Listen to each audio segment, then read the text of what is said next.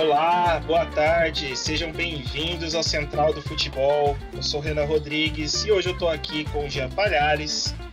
Hoje é domingo, está gravando a terceira edição, o terceiro episódio do nosso podcast, um dia depois do fatídico momento de glória do Chelsea. O Chelsea, pela segunda vez no Mundial Interclubes, e só dessa vez o Chelsea foi campeão mundial. Campeão inédito da vez. Infelizmente, né, Jean? O Jean é palmeirense, a gente já, já colocou aqui várias vezes. O Palmeiras, assim, é uma discussão que a gente vai trazer na próxima semana. Se o, a gente não sabe ainda, ou a gente sabe e vai deixar para conversar com vocês o Palmeiras deixou de ganhar o primeiro Mundial ou deixou de ganhar pela segunda vez? A gente vai tratar disso no próximo tema. Hoje em si a gente vai falar do jogo. Tem um convidado especial que eu vou apresentar daqui a pouco, um amigo palmeirense, que vai estar tá falando sobre o jogo. E para começar, eu quero chamar ele para dar o destaque inicial. Rafael Bernardes, meu amigo capixaba, torcedor do Fluminense, ele vai estar aqui com a gente. Eu quero que você dê o seu destaque inicial. Seja bem-vindo, Rafael né? Meu destaque. É, boa tarde pro Renan e pro Jean, pro Eduardo também. Eu Boa. vou falar aqui do Fluminense, né? Opa, o Flusão, ó, o Flusão é. Tá com quatro vitórias seguidas, Rafael, é isso.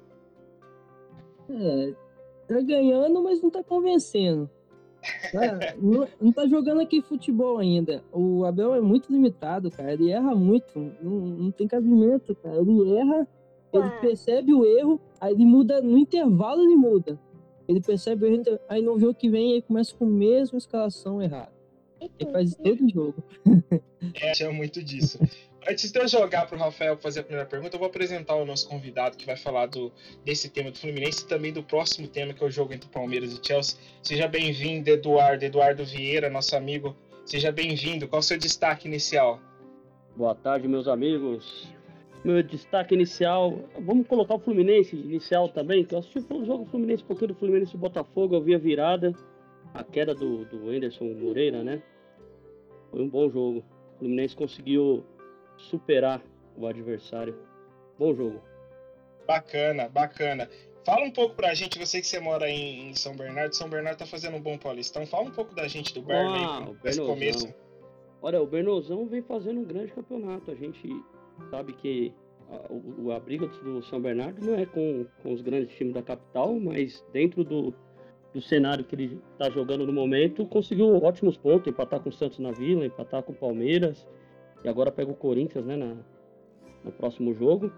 Oito pontos, líder do grupo, e agora, e agora para ajudar ainda, conseguiu a concessão do estádio 1 de maio, é o mandante do jogo, é o mandante do, do estádio, que faz com que a torcida tenho muitos amigos na febre amarela, consiga lotar o primeiro de maio e empurrar o São Bernardo. Perfeito, perfeito. Rafael, começar pelo Fluminense aí. É, uma questão aí. O Anderson ele foi, ele foi demitido. É, ele tinha visões diferentes do projeto do Botafogo. O Botafogo, que a gente falou no podcast, ele é um projeto. Um clube ele tem um projeto. E, e ele tem uma visão muito diferente do que o, o John Textor e, e, essa diretoria que está sendo montada lá tem. E ele foi demitido depois de uma vitória do Fluminense. O Fluminense venceu dois clássicos seguidos.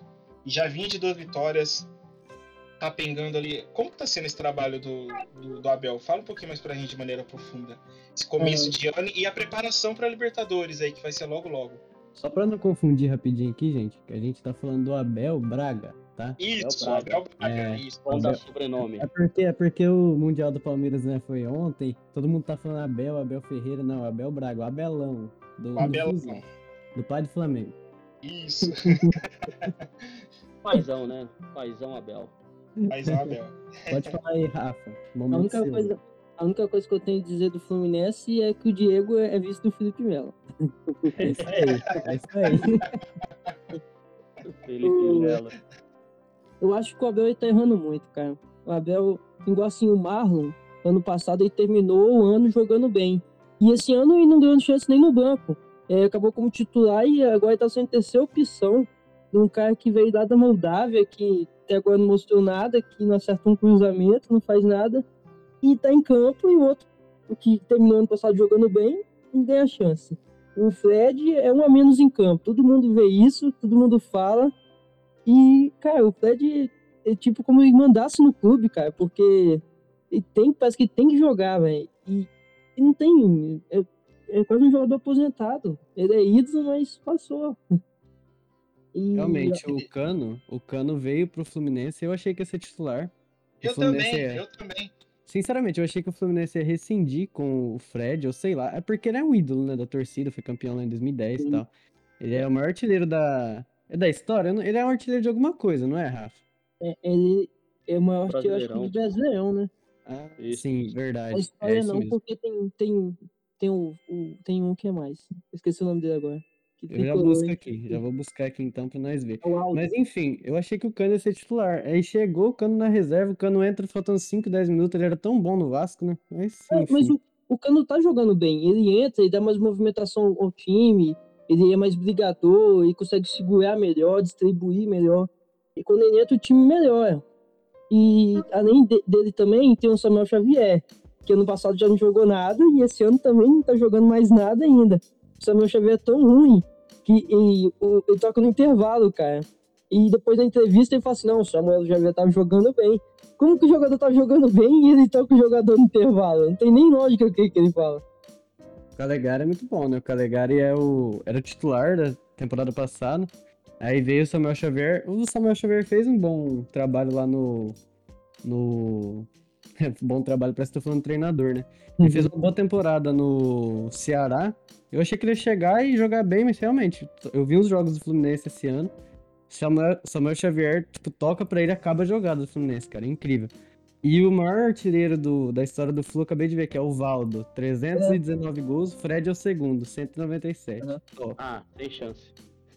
É, não dá. Não chegou aí não, não chegou aí não. O. Cale- o Calegari ele foi muito bem no Brasileirão em 2020, tanto que ele concorreu à bola de prata como o melhor lateral direito do campeonato. O primeiro ano de profissional dele, não é pouca coisa.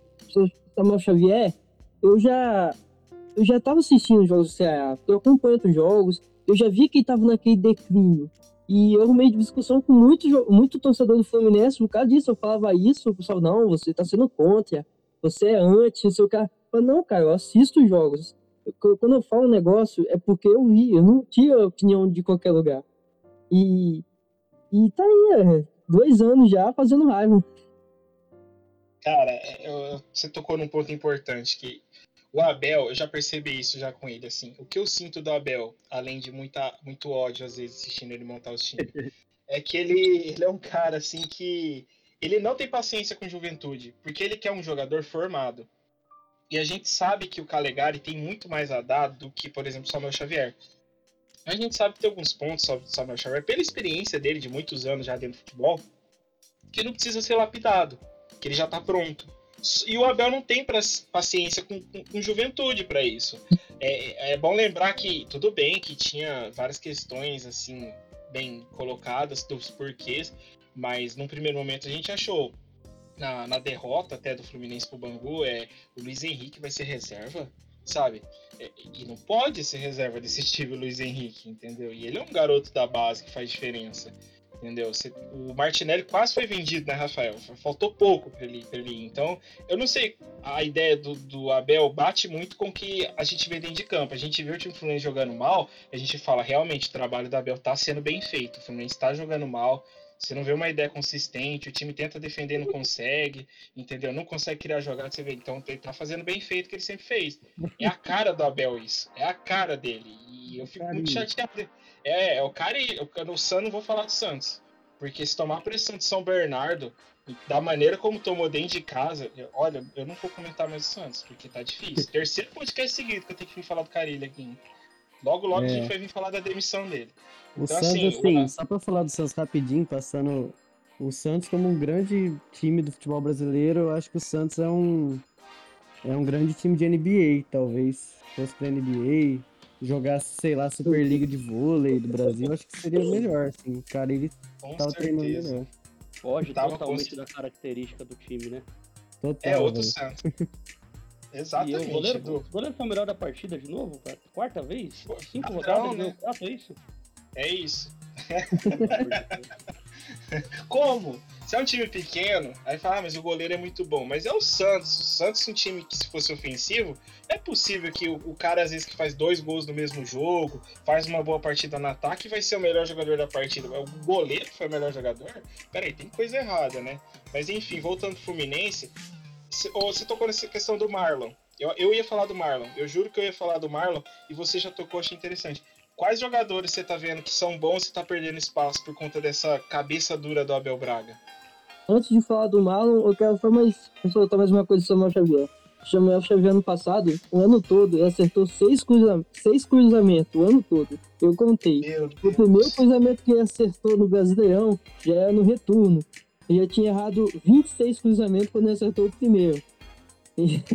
eu contei, já de raiva. Ele acertou seis cruzamentos o ano todo, sendo que dois foi no Carioca.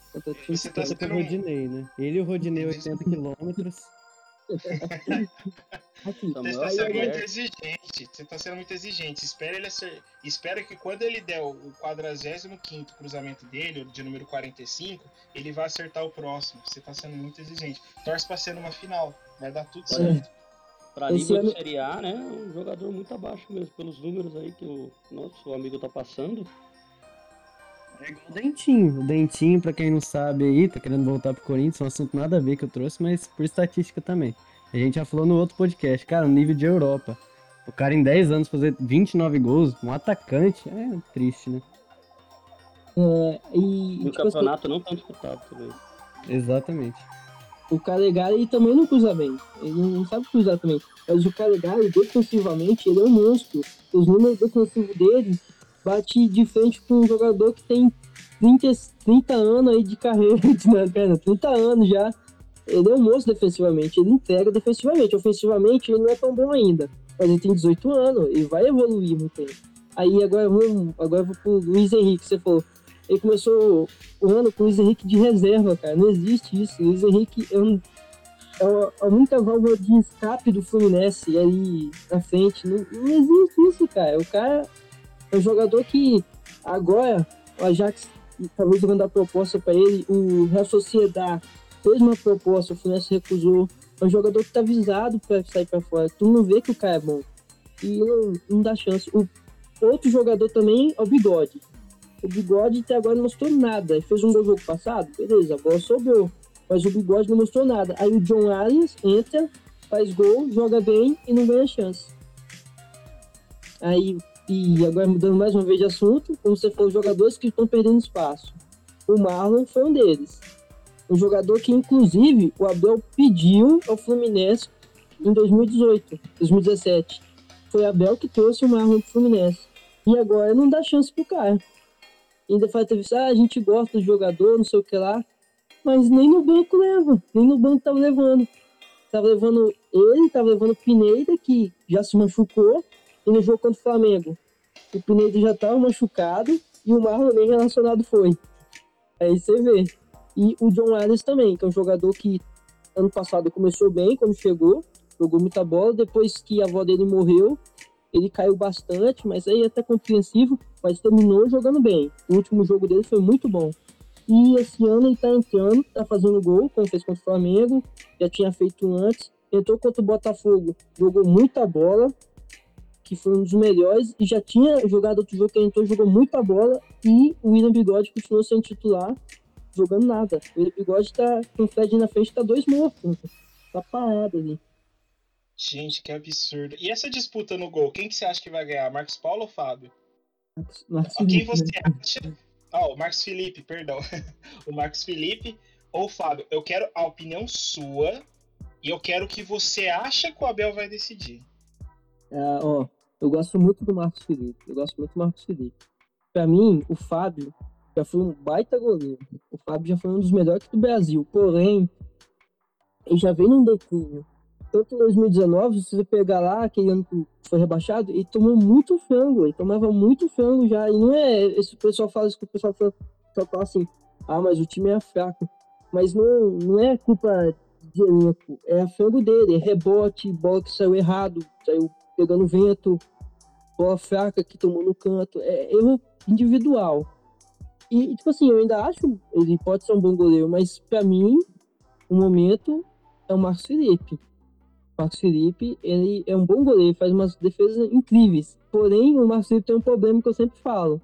O Marcos Felipe é um, é um goleiro novo, com muito potencial, que pega muito, faz um milagre, mas ele, em jogo decisivo, ele é falha. Mas eu, pra mim, eu creio que o tempo, se for pegando experiência, isso vai acabar. Isso vai acabar, mas hoje em dia ele ainda faz uns, umas cagadas no jogo, em jogo importante. E até agora ele tá defendendo muito. Não tem por que eu faço ser titular. Mas eu sei que uma hora vai falhar. Infelizmente, todo goleiro falha. Para mim, eu falo sempre isso. Todo goleiro falha. Não existe um goleiro aqui. O Everton, que é goleiro de seleção, falhou na final do, da Libertadores. O Santos, que é goleiro de seleção, frangou no final lá contra o Flamengo. Na, esqueci da competição. Não, contra o Atlético. E é isso aí, velho. Vai falhar. Pra mim, eu acho que uma hora vão, vão botar o Fábio, infelizmente. E eu Olha também só. acho que o Fábio vai ganhar. Bacana, bacana. Eduardo, pode falar, pro Rafael. Edu. Ah, só pontuar aí sobre os goleiros que falham, né? É, a importância também. Acho que a falha ela pode acontecer. Todos os goleiros estão ali. Eu, eu jogo no gol também, no, no rachão aqui. Eu acho que a falha ela acontece. E, e gol- grandes goleiros falham, realmente falham. O Alisson tá numa temporada ruim no Liverpool. Eu queria perguntar pro Rafael sobre o ponto positivo. Se ele acha um ponto positivo jogar com David Bla- Braz e, e Nino na zaga, ou ele preferia a zaga do ano passado, antes de, do Lucas Claro sair do time? Ah, o, o Lucas Claro, ano passado, ele tava muito mal, né? Ele tinha caído muito, ele tava errando. Até o próprio Nino mesmo andou errando, mas o Nino é fora de série pra mim. Pra mim, ele é top 3 maior zagueiro aqui do Brasil. Pra mim, pelo menos. A O Nino. saída de bola, é o Nino. Bola saída de bola, muito boa. Tempo de bola, é muito bom. O, Lucas Claro, o Nino fez, acho que a melhor zaga que eu vi do Fluminense até hoje. Os dois estavam bem. Mas o Lucas Claro caiu muito e estava muito mal. O David Braz entrou e jogou muito. Aí não tem como, né? Esse ano o David Braz parece que já voltou ao normal. já não tá jogando toda aquela bola.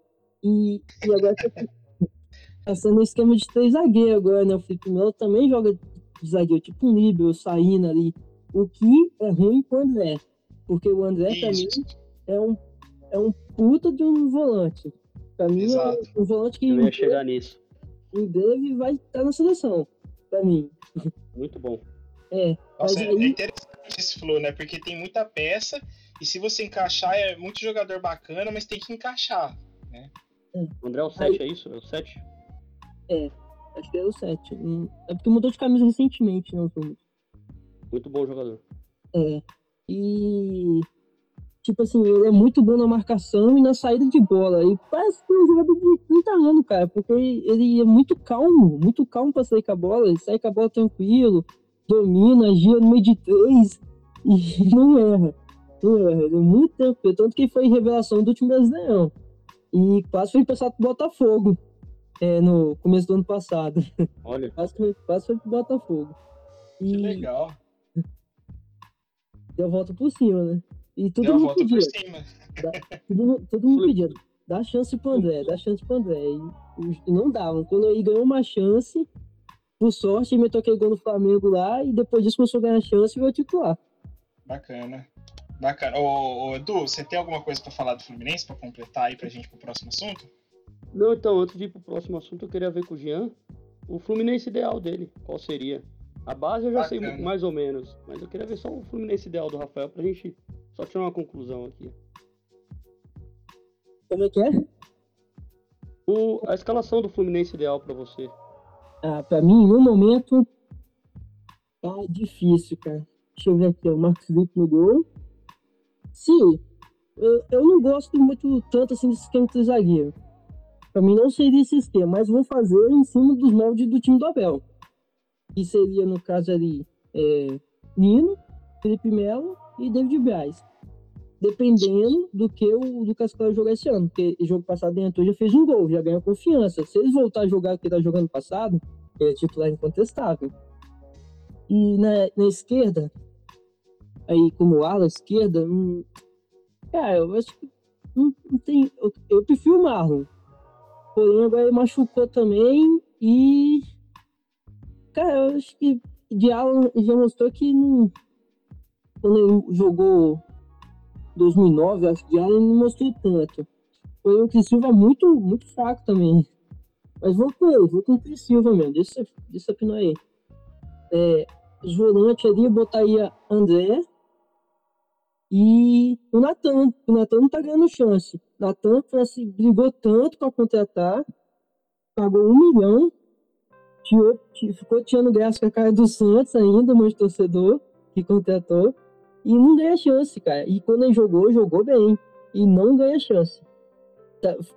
E, né, no lugar do Samuel Xavier, na direita, eu colocar Iago. O Iago, ele é o volante. Ele é muito bom, ele tá jogando bem de volante. Porém, ele, nos últimos jogos, quando ele entrou na, na direita, ele também jogou bem. E naquele lado ali, eu acho que.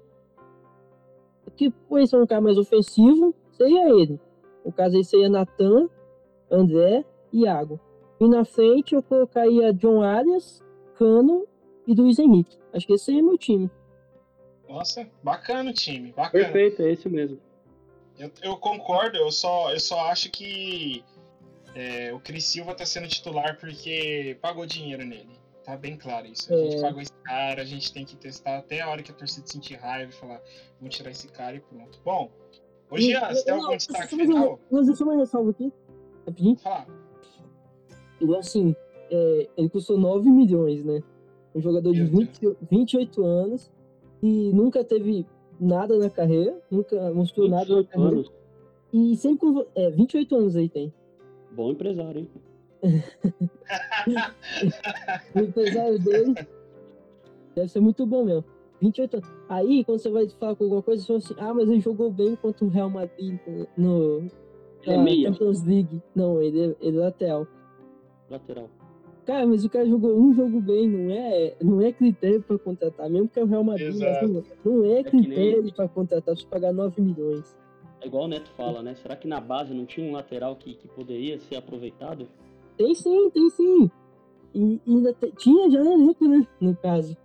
Mesmo que acho que melhor que o Danilo Barcelos aí deve ser, que aí não, não tem comparação, ah, não. né? O Barcelos é muito ruim. É, não tem como o Barcelos, né?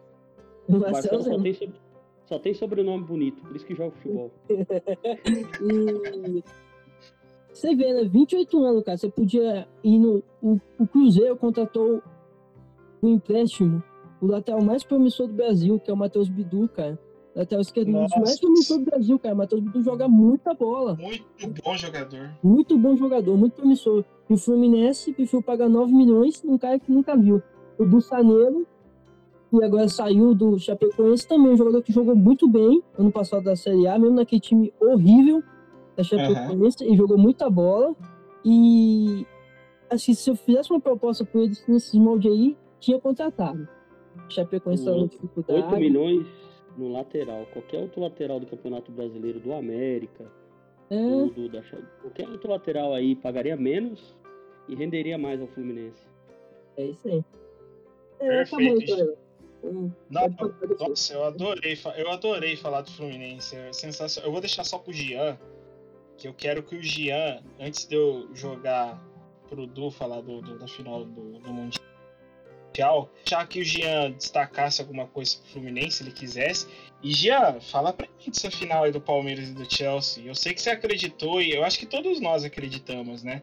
Que dava para vencer. E o Palmeiras não venceu, mas foi um jogo bem interessante, não foi? Foi, foi legal. Foi assim. Primeiro tempo, sinceramente, o. Só pra fazer. Eu não tenho ressalva nenhuma do Flu. O Rafael falou tudo aí muito bem. Muito da hora, eu gosto muito do Fluminense, um time que tem um carinho muito grande, é, fora de São Paulo aqui. Muito da hora. E falando da final em si, vamos lá. O primeiro tempo, cara, é, foi 0 a 0 um jogo truncado. Para mim, o Palmeiras teve a melhor chance do jogo, tipo, a chance mais clara, assim, foi no primeiro tempo do Palmeiras. Foi numa arrancada, numa puxadinha lá de meio que no contra-ataque. O Palmeiras recuperou a bola ali, o Zé Rafael puxou dois zagueiros com ele, ele conseguiu girar e tocou pro Dudu, Dudu de frente, cara, pro gol. É, em vez de bater de primeira, ele tentou ajeitar e passou da bola, assim, bananou, ele ficou nervoso ali com certeza. Chutou mal. E perdeu a melhor chance. Talvez se ele conseguisse finalizar bem ali, como ele finalizou na semifinal, né? É, que tava mais difícil ainda de fazer aquele gol. Mas ele conseguiu chutar bem. Se ele tivesse feito aquele gol 1x0, tudo seria diferente, né? Claro, é, aí é a história do si, né? Mas é muito relativo. Só que se ele tivesse feito aquele gol ali, talvez poderia. Hoje a gente poderia estar falando da vitória do Palmeiras, né? Campeão mundial, mas tudo bem. É, segundo tempo, o Chelsea, mesma proposta, o Palmeiras lá atrás, é, respeitando muito o Chelsea, né? Que realmente se impôs, o Chelsea se impôs. Eu acho que não foi nem tanta estratégia do Palmeiras se defender. O Abel foi obrigado meio que fazer isso no segundo tempo, porque o primeiro, primeiro tempo, o, uma coisa que eu percebi só depois do jogo, primeiro tempo o Rony não ficou lá no lateral direita, marcando o Hudson Odoi e tal. Ele ficou lá na frente tudo mais, o Palmeiras tentando jogar, tentando pressionar e tal, em alguns momentos, raros momentos, né? Deixava a bola com o Thiago Silva, bloqueava o Kanté e o Kovacic para eles não saírem jogando. Quem fazia a armação do time era o Thiago Silva, por isso que toda hora a bola tava no pé dele. Foi mais porque o Palmeiras não deixou o Kovacic e o Kanté querer armar jogo, então deixava é, sempre o Danilo e o, e o Zé Rafael neles ali, e quem armava o jogo era a zaga do Chelsea. Por isso que também foi pouco criativo o Chelsea. Nos momentos que estava com a bola, os jogadores de qualidade fizeram boas jogadas. Uma pelo lado direito lá no, no primeiro tempo, quase saiu um gol do Chelsea. Uma jogadinha, uma tabela lá que saiu muito boa. E cara, no segundo tempo, meio que o Abel ele percebeu que se ele ficasse daquele jeito, o Chelsea ia se impor de qualquer jeito e o Palmeiras não ia ter como fazer nada, né? E eu acho que ele recuou mais o time por conta disso, porque ele viu que o Chelsea, em determinado momento, ia apertar o, o pé ali mais e ia conseguir brechas na defesa do Palmeiras. Então ele recuou muito o time, recuou mesmo. O Rony ficou fazendo uma lateral, uma linha de seis, basicamente, lá atrás. Mas por imposição do Chelsea, acho que não foi nem porque ah, o Palmeiras quis recuar. É porque eu acho que teve que recuar. Entendeu? E mesmo assim tinha alguns lances de contra-ataque e tal. Só que o Chelsea foi muito volumoso no jogo, não teve tantas chances claras, mas as chances que teve com o Lukaku guardou, né? Muitos acham que foi falha do Luan. Realmente ele pulou muito baixo ali, mas eu acho mais mérito do cruzamento tipo, perfeito pro Lukaku, ele cabeceou muito bem. E o jogo em si foi bacana de assistir, o Palmeiras ainda conseguiu ter uma reaçãozinha ali, ir para cima e claro, foi de pênalti, foi, mas pelo menos foi para cima para ter o pênalti, né, para existir o pênalti. Um pênalti muito bobo, feito pelo Thiago Silva. E na prorrogação, Chelsea por estar tá no meio da temporada e os jogadores estão jogando mais tempo já do que o Palmeiras. O Palmeiras teve um mês de férias, né, basicamente. Voltou agora há pouco, voltou faz nem dois meses que o Palmeiras voltou a jogar. E acho que sentiu muito esse lance da, da pré-temporada. E os jogadores que entraram, só o Jailson me agradou. O Jailson, que era uma das contratações do Palmeiras mais duvidosas, assim, todo mundo falando, ah, esse daí vai vir para compor elenco, esse daí não sei o quê. É o, é o dos contratados que mais tá, tá convencendo o torcedor, né? toda vez que ele entra, ele é bom. Ele pode fazer a zaga, ele pode fazer o a volância ali. Ele faz muito bem, desarma, sai jogando bem, tranquilidade, não, não faz gracinha. E o Atuesta, que era o mais badalado de todos, ontem foi muito criticado por vários torcedores. Eu vi isso, acompanhei no Twitter de perto. Muitos torcedores odiaram o jogo do Atuesta ontem. Por, por conta disso, né? Cria-se muita expectativa de um cara que é estrangeiro, que vem de fora, pagou 24 milhões, acho 20 milhões o Palmeiras nele. Então, criou uma expectativa até para ele ser titular no lugar do Zé Rafael. Mas, lógico, o Abel não ia pegar ele por titular sem ter jogado antes, né? O Zé Rafael já tá bem encaixado no time. Dois anos jogando no mesmo time, basicamente, junto. E. E assim, ele foi criticado, acho que duramente também, porque, pô, o cara nem conseguiu fazer um jogo, basicamente, pelo Palmeiras ainda. Fez só aquele jogo lá contra o São Bernardo, se não me engano. Foi o time reserva do Palmeiras o jogo antes de ir para o Mundial. Enfim, é, de maneira geral, gostei do Palmeiras, triste pela derrota, claro, faltam 5 minutos para acabar a prorrogação. Eu podia pelo menos ir para os pênaltis, né? Que pênaltis é, é mais, tem mais chance, né? Porque a prorrogação, com certeza, o Palmeiras não ia fazer um gol ali. Então tinha que ser para os pênaltis mesmo, mas infelizmente fez aquele pênalti lá. O Luan cometeu, infelizmente, né? De novo ele sendo personagem, mas eu acho que dessa vez, eu, pelo menos, não culpo ele. É, e como o Abel fala, perde um, perde todos, é coletivo, não é só ele que perde. É, tá, igual o Andreas Pereira na, na final lá do contra o Palmeiras na, na Libertadores, ele errou, mas, pô, cara, o cara jogou 90 minutos em alto nível, é, prorrogação, um errinho que ele fez ali entregou o jogo, entendeu? E tipo assim, e se, sei lá, o Flamengo, o Michael tivesse feito aquele gol antes, né? Talvez nem teria o lance do Andrés Pereira, talvez o Flamengo ganharia de 2 a 1 então o jogo é muito coletivo, tem muita coisa, é muito fácil apontar o dedo, né, para quem erra, mas é difícil é, aceitar que o Chelsea foi melhor, de maneira geral. Mereceu a vitória, claro. Talvez fosse por empate, ele também seria merecido, porque o Palmeiras marcou bem, jogou bem na sua proposta, mas realmente o Chelsea é melhor, é superior. E, e fez valer, né? Toda a sua superioridade ali, pressionando o Palmeiras. O Palmeiras aguentou demais, eu acho, ainda, porque o Chelsea não teve uma chance tão clara de gol assim que perdeu igual o Dudu teve, por exemplo, no primeiro tempo. O Chelsea não teve um lance assim que fala, nossa, olha, passou na trave, triscando e tal. Não teve, cara.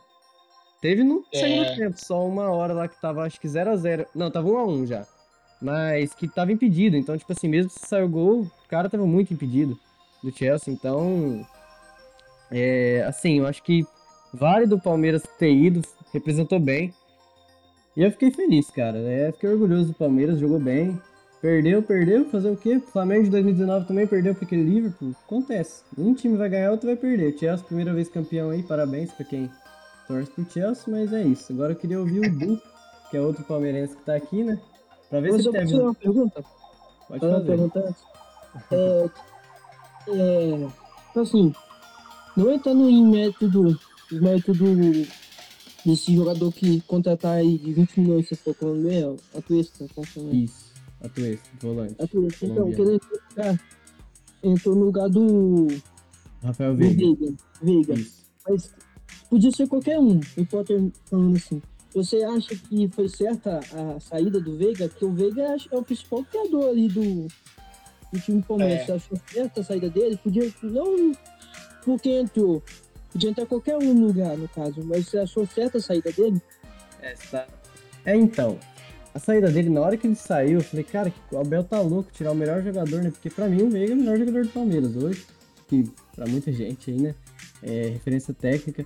Eu achei estranho, mas ali na hora mesmo, não lembro quem na transmissão falou que ele tava. Ele pediu pra sair. Que ele tinha pedido pra sair, tinha cansado e tal, mas eu falei, nossa, mas o Veiga cansou, né? Nem acabou o jogo e tal. Mas aí depois, numa entrevista, o Abel falou que o Abel e outros jogadores do Palmeiras questionados a isso também. É, todos bateu a história, então acho que é verdade. Que o Veiga, ele. Uns cinco minutinhos antes, ele tinha ido beber água, umas três vezes beber água e reclamou que tava passando mal. Tava passando mal e tava assim, mas dava para jogar, mas tava passando mal. Então o Abel, ele viu também que o Veiga deu uma decaída na marcação tal, ele foi lá e tirou, entendeu? Acho que não foi nem por questão técnica, porque eu acho que ele é o principal jogador, ele e o Dudu, né? Principais assim que não sairiam. O Dudu saiu só na prorrogação, finalzinho da prorrogação, tava cansado já. Mas acho que o Veiga foi por esse ponto. Assim, não gostei, claro. É, ele, qualquer um que entrasse, eu não ia gostar. Queria que ele tivesse ficado. É o cara que mais bate pênalti bem no Palmeiras, né? Ele que fez o gol lá, muito seguro, nunca errou no Palmeiras, então achei estranho, mas aí com essa justificativa eu acho que tá válida aí a saída dele. Não foi tipo, do nada, não foi por questão técnica, né? Foi porque tava passando mal realmente e saiu. Mas agora eu quero ouvir o, o, o Du. Tem mais alguma coisa pra falar, Rafa, desse lance? Não, ou... não, não. Só isso mesmo. É a tua resposta. Opa, nós. agora eu quero ouvir o Du, né? Que é outro palmeirense aí. Vamos ver se ele tem a mesma visão que eu, parecida, se ele discorda dos meus pontos aí. Vamos ver.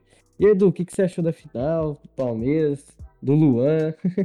Fala aí pra nós. Olha, eu tive que desligar o celular ontem após o jogo, mas vamos falar do jogo inicialmente. Não, mas o... por que, que você teve que desligar o celular? Agora eu fiquei curioso. Ah, a musiquinha foi atualizada, né? 20, 20, 20 ligação, posso até depois mandar o print para vocês verem aqui. 20 ligações aqui dos amigos, do, do meu irmão, da família. Cara, na verdade eu não desliguei, minha filha tava com o celular, descarregou. Mas aí fica na, na impressão que desliguei o celular. E ah, aí, entendi. E aí, também muitas mensagens nos grupos. Eu tenho muitos grupos aqui, tem uns 7, 8, 10 grupos aqui. E a galera tudo sabe que eu sou palmeirense, então vem tudo em cima do Eduardo. Mas foi bom, cara. Eu, o que eu vi do jogo foi que o Abel não mudou a estratégia. foi a mesma estratégia de muitos jogos, é o jeito Abel de jogar. Dois jogadores de velocidade, exceção da final da Libertadores contra o Flamengo, entrou o Marcos Rocha no lugar do Mike, né? O Palmeiras veio decidido a marcar e esperar uma boa chance, né? Uma titubeada da zaga do, do Chelsea, que cedeu alguns espaços. Essa bola foi muito importante do Dudu, que ele poderia ter chapado a bola de inicial, mas ele foi conduzido e acabou passando, perdeu o tempo da bola. Outro lance importante também, que que o, o Jean vai lembrar, foi uma bola que o Zé Rafael veio correndo e se ele toca de esquerda antes, ele esperou para trocar de direita e acabou que o zagueiro cortou. A, o Rony estava entrando do outro lado, livre na área. Mas no geral eu gostei do jogo. É, ganhou o Chelsea por méritos, por impor o jogo, por estar mais à vontade no jogo, na minha opinião. E pontuando alguns jogadores que jogaram muito essa partida. O Luan, para mim, foi um, um, um craque desse jogo. Jogou muito, desarmou muito. Ele perdeu a referência quando o Lukaku saiu e entrou o, o Timo Werner, né? Correto? E aí. É isso mesmo, saiu o Lukaku e aí, aí entrou o Werner. Aí o ataque ficou mais leve, aí ele teve que sair mais, dar o bote mais à frente do que ele estava acostumado com o Lukaku. Outra partida também, a gente critica o Atuesta porque o Zé Rafael fez uma excelente partida os desarmes dele enquanto ele estava em campo, a, os arranques dele enquanto ele estava em campo. E aí. Perfeito. Rodô, só colocar um adendo que eu tinha comentado, você já continua já, mas eu, eu comentei Sim. isso com o Gian semana passada. No, foi algo particular, não comentei aqui no podcast, mas que é, as pessoas elogiam muito o Danilo, mas não percebem que o Danilo só joga, entre aspas, o que ele joga, porque eu acho o Danilo em alguns pontos muito limitado como jogador porque quem dá essa, essa facilidade para ele jogar é o Zé Rafael. E, o grande volante. Pode falar. Pode falar. O Zé Rafael é um jogador bem criticado né, pela torcida do, do Palmeiras. É uma torcida é. que não entende de valores táticos. Porque quando você pega o Palmeiras taticamente, você vê que taticamente, individualmente também, mas taticamente o Zé Rafael é melhor e mais importante que o Danilo. Não que o Danilo seja ruim, o Danilo, para mim, ele pode ser o que o Casimiro é hoje, por exemplo, mas no futuro, ele precisa ir pra Europa, ele precisa evoluir. Agora, o Zé Rafael tem uma importância tática fundamental, fundamental. As pessoas não entendem isso. Se tirar o Zé Rafael desse time, vai ter que achar um outro jogador que faça a função dele. O Palmeiras vai decair bastante. Vai sofrer mais sem Rafael do que sem o Veiga. Porque mesmo sem o Veiga, o Palmeiras acredita que pode conseguir fazer o jogo dele né, nessa proposta de jogo que o Palmeiras tem. Sem o Zé Rafael vai sofrer muito, tanto para sair quanto na marcação. E só dar um adendo aqui também, a outro jogador. Os dois que eu acho mais importantes taticamente, o Zé Rafael e o Piquerez, cara. O Piquerez, desde o momento que ele chegou, tem a sombra do Vinha. lá também. Tem a Perfeito. sombra do Vinha, que, cara, sempre foi, né? É a mesma visão que eu tenho. Cara, o melhor lateral esquerdo quando chegou aqui foi o Vinha, tipo, disparado ele e o Arana, né, disputando assim. Eu acho que o Vinha, tipo, na época era um pouquinho melhor, mas tinha gente que gostava mais do Arana, estilo diferente e tal. E aí inverteu, Europa, né? É, inverteu. Aí chegou... Inverteu, porque aí, aí o, o Piqueires é mais defensivo, né? Exatamente. E o Rocha teve mais liberdade. Exatamente. Era o contrário, é verdade. O Ro... Cara, incrível. O Rocha antes ficava o esquema de três zagueiros, quando o Abel queria fazer, o Marcos Rocha fazia pelo lado direito e quem saía era o Vinha.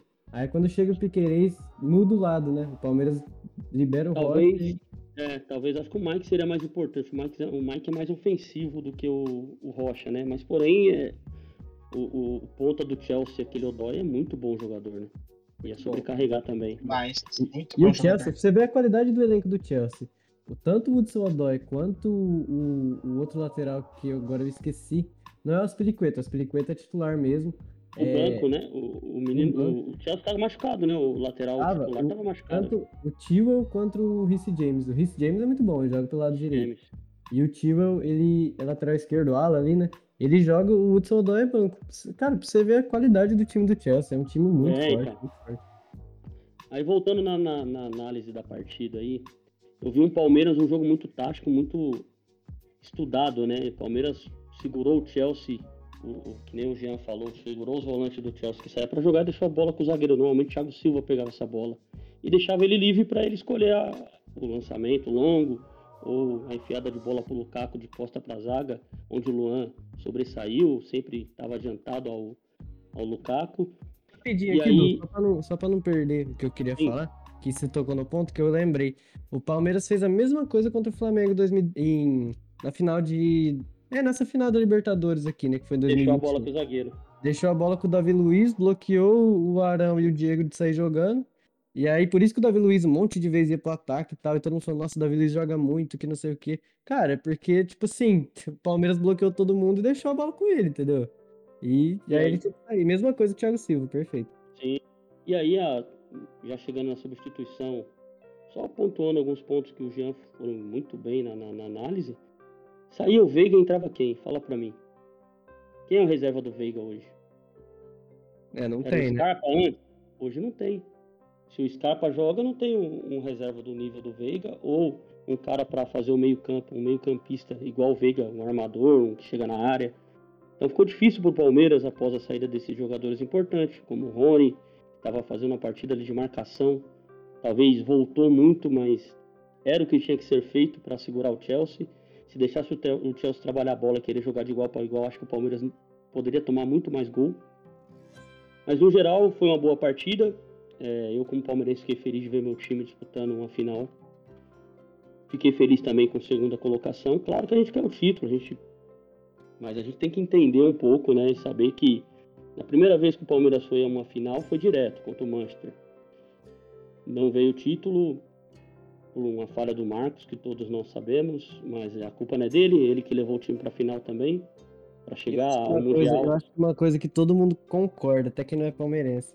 É, eu, particularmente, não vi a final, nem era nascido na época, mas vendo os melhores momentos, cara, o Palmeiras, jogou, o Palmeiras jogou melhor que o Manchester. Foi o único time sul-americano que jogou melhor que o europeu em todas as finais de Mundial e, E teve um gol legítimo, teve um gol legítimo ali, que talvez hoje Foi anulado realmente. hoje, foi anulado, mas o Alex fez um golaço.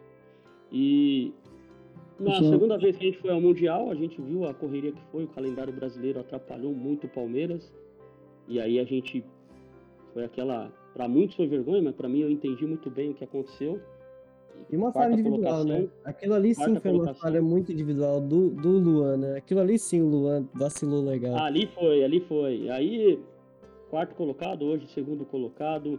O Luan, pra mim, é diferente. Os dois pênaltis que eu vi do Thiago Silva e do Luan, pra mim, são diferentes. O Thiago Silva tinha todo- toda a possibilidade de não meter aquela mão na bola. Ele poderia muito bem abaixar o braço ou algo mais.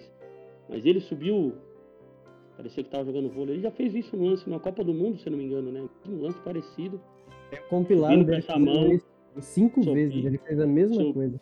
subir com essa mão lá em cima. Já o pênalti do, do Luan, se é a, a regra antiga um pouquinho aí, acho que o juiz não dava, porque estava muito próximo, ele estava fazendo um movimento de De bloquear a tentar bola. com o desviar pé, a bola, é. e aí ele puxou a mão, é um movimento do corpo. Acho que ninguém, quem joga bola sabe, quem chuta não, não chuta de, de braço colado no corpo, chuta fazendo um, equilíbrio e acaba a bola, a mão subindo. E foi o que eu vi do jogo. Isso é um, um pouco o que eu vi do jogo. Bom, fazer um, um adentro aqui. O Jean falou que o- esse jogo aí pra ele, do Palmeiras, nesse Mundial aí que o Marcos falou, foi- jogou de igual pra igual, até melhor no caso, mas foi, foi o único, mas eu acho que não, cara. Acho que aquele São Paulo que ganhou de 3x0 no final do Ah, Mundial sim. lá, ele também É, também. Aí foi, aí foi sonoro. é Outra, impressionante. adendo, outra coisa também que todo mundo esqueceu, que ninguém comenta, que eu vi algum. Que na Band tava passando os últimos campeões mundiais e tal. Esqueceram do Barcelona, a goleada no Santos. A goleada no Santos, acho que 4x0. O Messi tirou o pé, todo mundo tirou o pé, mas foi 4x0 e foi não tão, tão passado assim. Acho que tem uns 10 anos, tem 11, 12 anos. 2011. 2010. 2011, correto? 11 Aham. anos. E é pra ser lembrado também, e muita gente esquece, né, que o Santos também jogou uma final de Mundial. Oh, verdade, É, cara. Nossa, isso é muito verdade. campeão, Mas o Inter sabe foi por campeão quê? em 2010, é, só para repassar, o Inter foi campeão em 2010, aí o Santos perdeu em 2011 e o Corinthians foi campeão em 2012. Desde Mas sabe por 2012, ninguém foi campeão. 2013, o Galo, 2013 eliminado. Na, pro, Isso. Casablanca? Mazembe, não, Mazembe foi o Casablanca. Casablanca, né? O Mazembe foi o Inter depois de novo, né? Correto? Foi. Isso. Isso. Mas, mas eu sei por que, que não falaram do, do, do Santos, porque eles estavam dando ênfase depois de 2012. Aí o Santos foi um aninho antes. Aí não, mas lembraram do Inter. Eu lembro que tava ali lembrando do Inter. Em, em dado momento da partida, lembraram do Inter. Ainda foi o que? 2006, né? Do, Foi 2010 2006, também. é, 2010 Mostraram foi até o- campeão. 2010 não, cara. mostraram até o gol, mostraram até o gol do. do, do, do, do- Não foi- É, calma aí. do rapaz lá, foi o. Gabiru. O É, o Gabiru, mostraram até o gol do Gabiru. Gabiru, o Inter foi campeão em 2006 em cima do Barcelona. Em 2010 o Inter foi humilhado. Isso, em 2010 o Inter, o Inter- o Inter perdeu pro Mazembe. Eu não entendi nada, só, ué, isso tá errado. Sim. Pontuaram de 2000, e, de 2000, que é o primeiro mundial feito pela FIFA, Isso, até 2022. Fizeram uma. exatamente. Na verdade, esse mundial é de 2021, né? Eu- Agora eu acabei de crer por que, que eu me confundi. Porque o campeão em 2010 também foi Inter, mas foi Inter de Milão. Maldade. Bem parecido, né? É quase as igual. Até as É. cores. Vai falar isso lá no sul que você é gordo. E vai falar isso lá também, né? Porque o Milan é vermelho. É ao Ah, contrário. de. Verdade. Verdade. Verdade. É, há quem diga que os vermelhos são sempre maiores. Vou deixar isso pra essa galera discutir, não pra mim. Ô, pessoal, é, tem mais alguma coisa que alguém quer pontuar sobre a final? A gente pode ir pro próximo assunto? Eu acho que não, eu falei tudo que eu queria falar. Já chegou no Brasil Olha. Palmeiras? Já, chegou agora. Chegou faz 15 minutos, se eu não me engano. E- Quando a gente começou a gravar o podcast, quando a gente começou a gravar. O Palmeiras ficou duas semanas fora e ainda é líder do Paulista, é isso? Tá ruim a coisa, viu? Tem que ter essa autoestima. Crise. Crise. Crise, É, crise. é, tem, é que é, tem, tem, é, tem copinha e não tem mais rival, né? Tá, tá É, complicado é aqui em São Paulo. Ajuda nós, Corinthians. Vocês, têm, Vale, vocês são vale. o único que. Mas, Vocês mas são vale a único. brincadeira, né? Desde que leve na Vale. brincadeira. A gente ficou triste com o que aconteceu no Allianz Parque, o próprio torcedor do Palmeiras brigando entre si. Matou qual foi essa história, gente? Eu tô por fora. O que aconteceu? Posso contar? Sei que. Sim, conta aí, Jean. É, eu vi pelas. Eu vi muito noticiário disso daí até hoje. É, um cara entrou com arma lá. Tava com arma por quê? Tem a revista da PM, tinha cerca de 20 mil torcedores, a PM levantou lá. Tem a revista e tal, mas esse cara é penitenciário, ele. Ele Tinha tem porte, né? de arma. É, ele tinha. Podia tacar arma ali. Então acho que eles nem revistaram por conta disso, ou revistaram e deixaram ele entrar. Porque falaram assim, "É, se tiver alguma coisa, ele vai ajudar a gente. Não sei, velho. Não sei porque. Não, mas tem a questão do dele. porte, né? Tem, tem a questão do porte, de portar Então. arma, que pode ser deliberado, e tem a outra questão, né? tem uma questão jurídica nesse termo aí, que se ele pode, poderia estar ou não com a arma lá. Ele é, então, essa arma, já que ele é agente penitenciário, ele é. Ele pode usar a arma de acordo com a função dele. A função dele, então, na, na penitenciária, fazendo ali o trabalho dele, ele pode, poderia estar usando a arma. Fora do local de trabalho, eu como- já não sei como funciona. Como eu conheço o é Brasil, cara, né? mesmo, é mesmo se proibido, eu não sei, mas mesmo se foi proibido, pensa bem, o cara é amigo dos policiais, acho que ele, ah, esse cara nem deve ter revistado ele. Tem essa, Brasil, tem essa. Brasil é, é assim. Aí eles, eu só sei que o Palmeiras perdeu e meio que começou uma confusão nos torcedores, não sei por quê, por que motivo. A Mancha Verde. A Mancha Eu vi que é um integrante da Mancha. Agora o porquê, não sei qual foi o motivo da discussão. Aí Ah, começou a discussão e ele tava com a arma lá, aí começou, parece que brigou com alguém e começou a correr com a arma, cara. E eu lembro que nós, essa, essa todos nós imagem temos é história, né? É, história de quem bebe, passa do limite e acaba acontecendo, né? Exatamente. Nem E, todos e- são lúcidos. É, então. E aí, eu só vi que essa imagem teve na Band, cara. Tipo, foi flagrante isso que teve. Porque no momento eu não sabia o que tinha acontecido, mas eu vi que um cara caiu. Tava um povo correndo atrás dele, e ele com a arma na mão, ele apontava, o povo parava. Aí teve uma hora que todo mundo juntou nele assim, aí aparentemente ele atirou e um cara caiu lá. Caiu e ficou lá e, pelo que eu vi depois, esse cara morreu. Então, tipo assim, a televisão mostrou realmente tipo, o cara morrendo. O cara atirando, o outro tomou um tiro e caiu lá e morreu. E deixou um monte de gente ferida, se eu não me engano, 15 feridos. Então, tipo, foi uma coisa bem. Cara, surreal. Morreu né? já no. Ele tomou o tiro, caiu, ele morreu no hospital. Ele. Até onde eu li, hoje só pontuando. Ele fizeram ainda massagem cardíaca nele, a, ambulância chegou, levou ele pro, pro hospital das clínicas, mas no hospital das clínicas foi dado o falecimento dele. Não, e bizarro. Eu vi hoje uma reportagem do. Esporte Espetacular. É um monte de gente, tipo, de bem mesmo. Gente normal, com família, com criança lá. Você acha, cara, um cara desse com arma, assim, ridículo, é ridículo. Mesma coisa. Isso aí pra mim é tão triste quanto aquele caso do, do cara que entrou com a faca no campo lá, Palmeiras e São Paulo na copinha. Cara, ridículo essa Sim. cena. Meu Deus Eu assisti a final da Libertadores em casa, a final agora do, do Mundial em casa, porque é, por causa dessas questões também de, de bebida e futebol, muita gente não aceita, muita gente não, não, gosta de ver você torcendo, ou você também, às vezes a pessoa vai vir falar com você que, né, ah, não tem mundial, a pessoa tá te empurrando, acontece alguma coisa. E é, para evitar tudo isso, eu prefiro assistir com a minha família. Gosto Tá muito certo. do trabalho da torcida organizada, mas eu não participaria da torcida organizada. Tá certo. Agora, é, falando do nosso último assunto aqui do podcast, que é um assunto bem interessante, assim, né? Que pra gente aqui sul-americano, principalmente brasileiro, a gente dá muita importância pro Mundial. E realmente, é, eu como palmeirense queria muito que o Palmeiras tivesse ganhado esse. Não ganhou, faz parte. Mas agora eu vou chamar o Renan, que tá, tá sem falar um tempinho aí, tava deixando a gente comentar agora, pra ele voltar pra falar desse assunto aqui.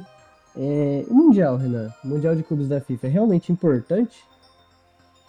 É, eu até eu colocando aqui, eu sou um cara muito transparente, vou ser transparente com vocês. Ontem eu tava num compromisso, eu não assisti ao jogo. Eu vi os melhores momentos, eu vi estatísticas, eu comentei bastante, mas eu não assisti ao jogo em si. Né, mas eu, em outro momento eu vou procurar. O jogo provavelmente logo logo tá no YouTube, eu vou procurar assistir. É por isso até eu não sabia nessa história, obrigado por ter me explicado. Mas, já, assim, Mundial é importante? Vamos lá. Eu não acho que o Mundial é mais importante que a Libertadores. Eu acho que ele é super valorizado. E esse é um erro. Exatamente, exatamente. O, o que acontece na América do Sul é uma supervalorização de, de, de grandeza de títulos. Então, você pega, por exemplo, clubes que venceram o Brasileirão. Então, você tem que. O Atlético Mineiro, até pouco tempo, só tinha vencido uma vez o Brasileirão. E tinha clubes que venceram ali. O Corinthians venceu sete vezes. O Palmeiras já venceu dez vezes já. Então, é, tem uma supervalorização de títulos. Só que um time, às vezes, por ter dois títulos, que é supostamente maior que o Brasileirão, e esse mesmo time que tem, às vezes, 10 títulos, como o Palmeiras até pouco tempo só tinha uma Libertadores, mesmo tendo 10 títulos brasileiros, é desvalorizado. Porque meio que pesa. É lógico que a gente está É. falando de duas comp- competições que se equivalem. A gente está falando de Libertadores e Brasileirão.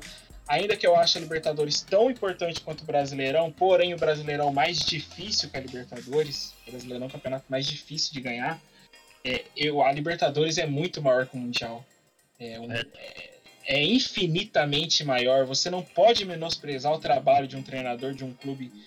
Por mais que ele chegue lá no Mundial e passe vergonha, como se. Porque a sensação que os palmeirenses tiveram, e isso eu posso falar, tanto que foi os torcedores dos outros clubes zoando os palmeirenses, e os próprios palmeirenses meio que canalizaram isso, foi que, tipo, foi um fiasco o nosso ano. Mesmo tendo vencido o Santos na final e depois indo disputar o Mundial, porque foi tão ruim o Mundial que o Palmeiras fez que passou essa impressão. Mas na verdade não, hoje, ou se o Palmeiras tem três títulos da Libertadores hoje é porque venceu um ano passado, que foi o segundo, entendeu? E por mais que tenha tido essa sensação de que não valeu a pena, valeu muito a pena. Ganhou uma Libertadores, parece tão pouco. O Palmeiras é bicampeão do maior campeonato continental da América. Durante dois anos seguidos, o Palmeiras foi, talvez não o melhor futebol, mas o melhor time no sentido de aspecto de, de vencer, de, de se impor, de, de ter, de ter se preparado para isso, como clube, não só como futebol. Porque clube de futebol não é só futebol que é jogado dentro de campo. Né? Eu queria a gente chegar nesse ponto. falar, cara. exatamente. Muito Eu bom. queria chegar no, no ponto que ah, o Corinthians contratou vários. O Corinthians é uma várzea. O Corinthians tem um elenco muito bom, mas fora isso, o Corinthians não tem nada para ser elogiado. Talvez só a parte do futebol feminino, entendeu? Que mais uma vez foi campeão hoje. Então, assim, a gente precisa separar as coisas. O Mundial não é mais importante que a Libertadores. O Palmeiras podia ter chegado lá e ter sido eliminado pelo, pelo Al-Ali, mas não teria sido um fracasso porque já teria sido campeão da Libertadores. Só chegou lá porque foi campeão da Libertadores. Então é um grande título, é um título maior que o Mundial. Num, um clube não pode achar que, por não ter um título mundial, ele vai ser menos. O Corinthians tem dois títulos mundiais, o Palmeiras não tem nenhum. O Palmeiras tem três títulos da Libertadores. O Corinthians só tem um. O Palmeiras tem três títulos da Libertadores, o Corinthians só tem um. Isso é um ponto. Ah, mas o Corinthians tem mundial? Tem, ótimo, maravilhoso, muito legal. Inclusive é o último campeão da América do Sul, aquele timaço de 2012. Mas o Palmeiras tem três títulos da Libertadores, ah, o Corinthians não tem.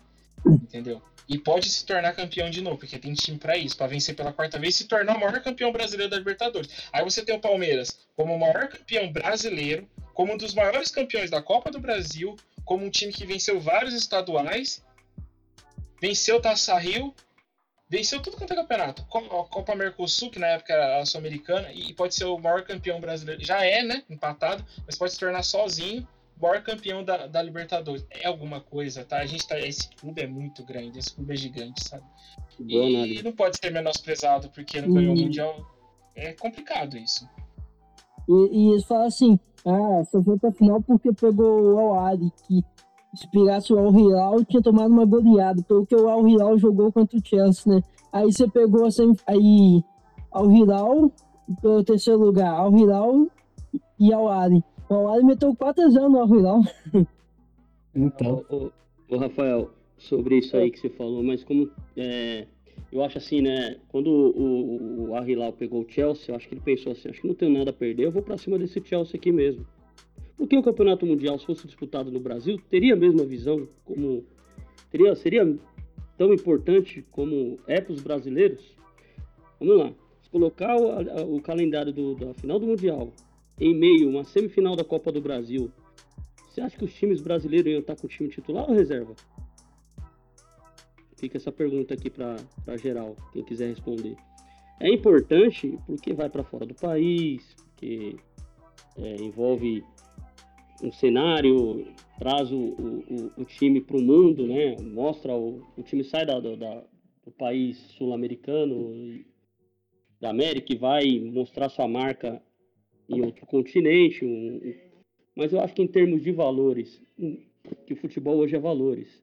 Né? À toa que o Chelsea jogou com um inglês no time e os demais todos estrangeiros é, de outras os melhores, quase os melhores jogadores de outros, de outros, outros países. E o Palmeiras, quantos de gringo tem no Palmeiras? Um uruguaio, um argentino, um colombiano, dá para pontuar. E não é os melhores da, dos seus países. Então, assim, o Mundial em si, o Mundial em si, é igual o Renan falou, só é visto como importante porque os outros times têm e o Palmeiras não. Talvez se o Palmeiras tivesse antes dos outros times, todos os times do Brasil tivessem, não seria visto dessa forma. Perfeito, perfeito. Jean, quer responder a pergunta do Eduardo aí? Então, assim, é. É porque é muito difícil essa pergunta. Se fosse disputado no Brasil. Ah, não sei, cara. É muito relativo. Mas acho que, assim, os times iam tratar como. Como trata a Copa do Brasil, Libertadores. Tipo assim, deixam de jogar o Brasileirão, né? Que é um que é um campeonato de 38 rodadas, tipo, pra jogar a Copa. Assim, eu acho talvez o time misto, talvez o próprio titular, sim, fazer uma, sei lá, jogar semifinal do Mundial e semifinal da Copa do Brasil no domingo, na quarta. E aí depois, sei lá, uma rodada de descanso no Brasileirão, fazer um sacrifíciozinho, entendeu? Igual eu quando é valores. É, então. O valor da Copa do Brasil é muito mais importante que o valor do Mundial. Os valores que, que vai se passando na Copa do Brasil conforme você vai passando de fase são muito maiores do que o Mundial.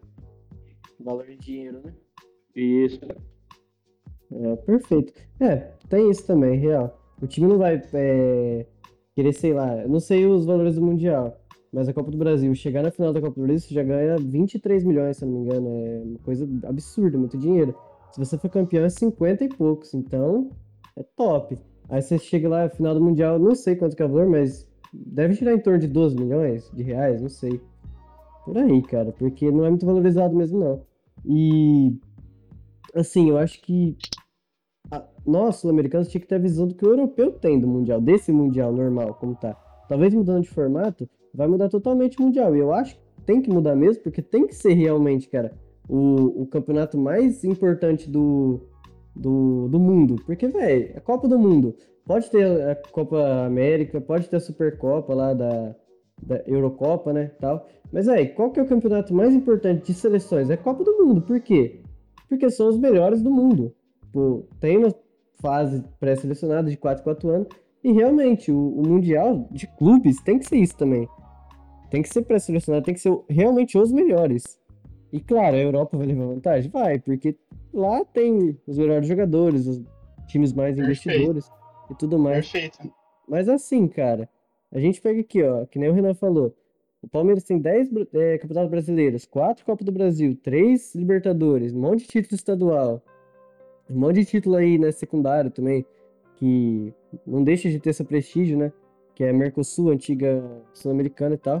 E, velho, porque não tem um Mundial, tem torcedor palmeirense que tá puto, que tá triste com isso. Cara, o momento que o Palmeiras tá vivendo, velho. 2013, 2012, 14, time horrível, só rebaixado. eu peguei por fase ruim. cara. Eu Betinho, peguei cara. fase ruim do Palmeiras, hein? Eu peguei fase ruim, ridícula do Palmeiras. Eu posso Então, dizer. E, e essa fase agora, tipo assim, é, querendo ou não, os últimos cinco anos, o time que mais ganhou no, no Brasil foi o Palmeiras. Mesmo com os investimentos do Flamengo, o Palmeiras ganhou mais que o Flamengo ainda, pelo fato das duas Libertadores seguidas. E assim, cara, Perfeito. é, tem torcedor que tá achando ruim porque não ganhou o Mundial. Cara, não ganhou, fazer o quê, velho?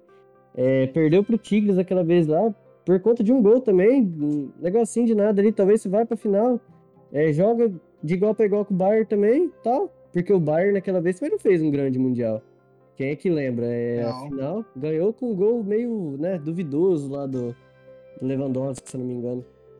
Uma duvidoso.